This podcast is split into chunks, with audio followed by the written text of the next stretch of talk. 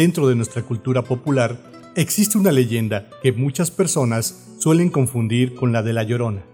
Sin embargo, a diferencia de esta, la taconuda refiere a una joven mujer sin hijos, pero con un desenlace trágico. Como es de suponer, la leyenda, al igual que muchas otras, es conocida en diferentes lugares y países, con versiones muy distintas entre sí. Esta historia que hoy les compartimos es extraída de un pueblo de la ribera de Chapal, llamado Ajijic, lugar donde brota el agua. A finales de la década de los 50, el pueblo empezaba a tomar cierto auge entre extranjeros y citadinos, que veían el pueblo como un lugar de belleza exuberante y un clima envidiable. Con ello, la concurrencia de personas ajenas al pueblo creció, arrastrando también los vicios de la ciudad. Un día de reunión, que más tarde terminaría en noche de juerga, un grupo de amigos se reunieron en una de las casas del lujoso fraccionamiento, conocido como La Floresta. Ahí se encontraban reunidos un grupo de hombres y mujeres de diferentes edades, destacando de entre el grupo una chica de cabello negro y muy largo, con un vestido veraniego y unas zapatillas de tacón alto, especialmente ruidosas al caminar.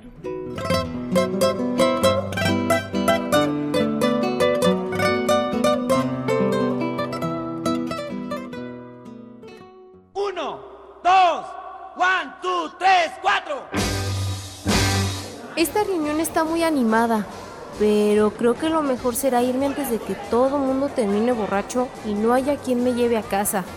Amigos, es tarde y debo retirarme. El camino es largo y no puedo quedarme más tiempo con ustedes. Espera, no te vayas todavía. No es tan tarde y además nosotros podemos llevarte hasta la puerta de tu casa. Ven, tómate una copa con nosotros. Se los agradezco, pero de verdad debo irme. En mi casa me espera mi mamá y además mi prometido pasará más tarde, así que lo mejor será que me vaya. Mira, mira, deberías quedarte. Esto se va a poner mejor todavía. Yo sé lo que te digo. Ven, acompáñanos. Tómate una y la última y nos vamos. Eh, en serio prefiero irme. Ya está oscureciendo y debo alcanzar el autobús. Tal vez sea el último del día y no puedo faltar a mi casa. Debo regresar como sea. ¿Eh? ¿Qué dicen, muchachos? ¿Le damos un aventón aquí a la taconuda para que no le vaya a pegar su mamá? A ver, ¿quién se apunta para ir a llevarla? Yo, yo, yo.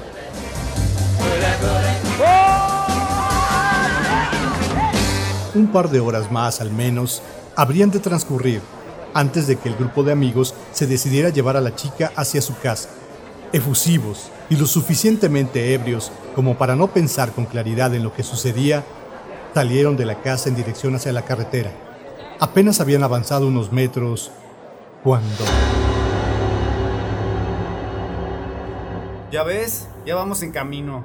Ahora sí, acompáñanos con un brindis para celebrar que ya nos vamos. ¿Verdad, muchachos? Que sí nos acompañe con unos tragos. Sí, sí, que nos acompañe.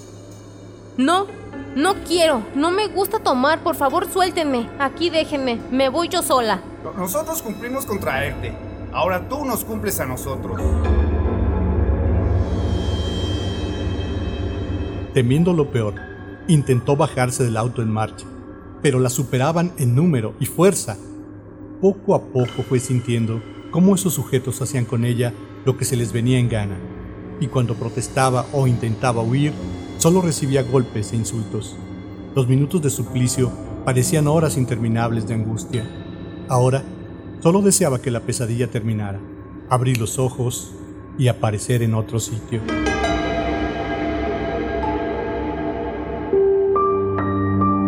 La oportunidad surgió, un descuido de parte de sus captores y logró salir del auto.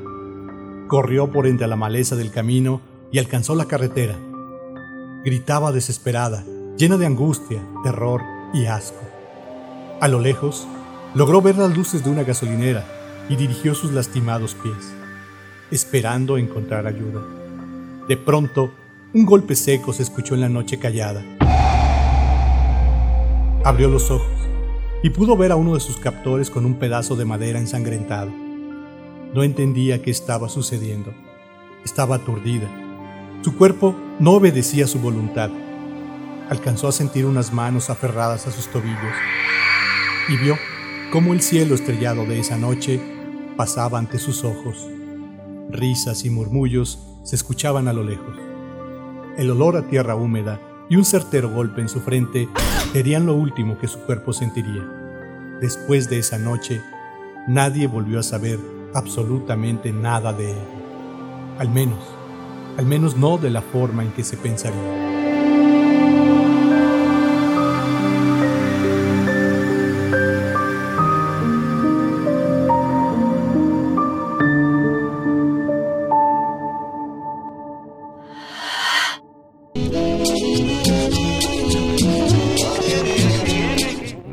ya no hay tequila para ti, entiéndelo. Ya no traes dinero y aquí no fiamos. Así que mejor te terminas la última y que te vaya bonito. Ah, pues, ¿cómo serás tacaño si por mí tragas? Aquí vengo a dejarte mi dinerito cada semana. Y ahora me sales con que ni tantito crédito. Voy a cambiar de lugar. Más para que se te quite lo miserable. Ándale, mejor ya lárgate. Que todavía vas lejos y apenas si puedes caminar. Y aquí te espero la siguiente semana con tu dinerito. Pues entonces ahí nos vemos. Y que te aproveche todo lo que me robas cada semana.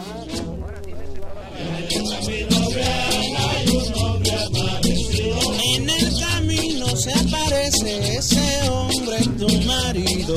De mal humor y con ganas de seguir bebiendo, Teófilo López, mejor conocido en Ajijic como el Maracas, empezó a caminar, sin rumbo, en busca de amigos de juerga, y sin darse cuenta, llegó hasta las orillas del pueblo, justo al fraccionamiento la floresta. En su andar torpe y sin prisa, pudo escuchar el ruido de unos zapatos de mujer, unos tacones que sonaban en la oscuridad de la noche.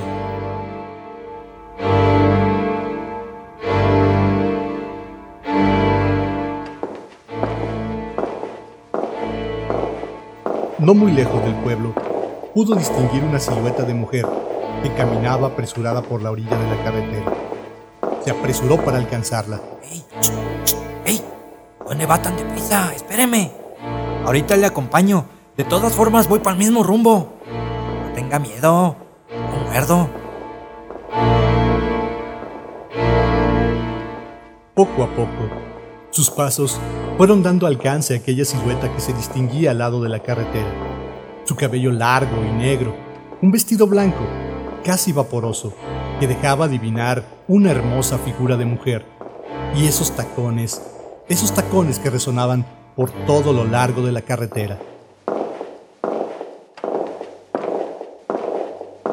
¡Eita! ¡Eita! ¿Pero por qué corre, pues? No deberías andar solita a estas horas de la noche. Una mujercita como tú necesita una buena compañía. Alguien que la proteja de cualquier peligro. De verdad, ¿usted me puede cuidar para que nada malo me pueda pasar?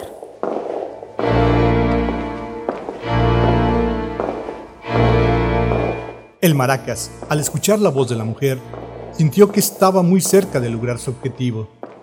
Pero ella no dejaba de caminar, y por más prisa que él se daba, Solo lograba ver su espalda, su cabellera larga y negra, y escuchar su voz dulce y seductora.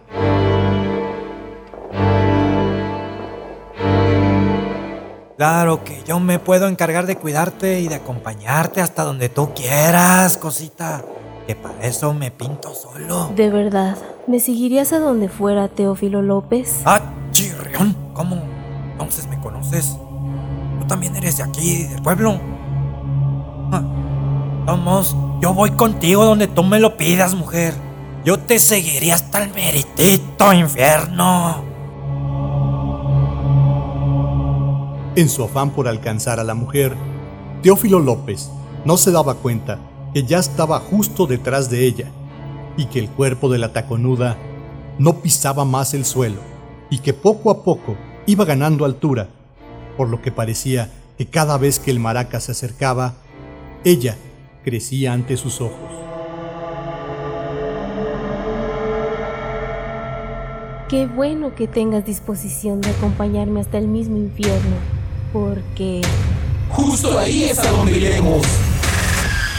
Ahora, pues, ¿qué te traes? ¡Suélteme! ¡No! ¡Eres puro hueso! ¡No!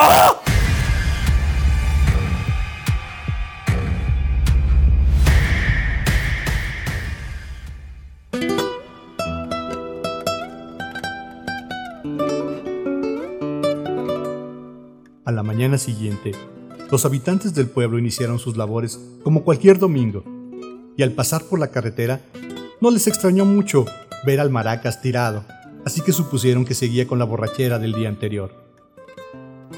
Las horas pasaron, y Teófilo López empezó a moverse, se incorporó, y como pudo llegó hasta su casa. La sorpresa se la llevaron sus familiares, al verlo llegar con una expresión de terror en su cara y con el cabello blanco, casi en su totalidad, efecto causado por la impresión de la noche anterior. Hoy en día, siguen reportándose encuentros con la entaconada, aunque no a todos los trata por igual. Hay quienes se han perdido la vida en este encuentro, y otros, otros más que sin saber cómo, despiertan sangrando y desnudos, o con huellas de rasguños por todo el cuerpo. Pero todos coinciden en la descripción, el pelo largo y negro, esa voz dulce y agradable, y antes de perder el sentido, el rostro de un esqueleto riéndose en su cara y alejándose poco a poco, unos tacones en la oscuridad.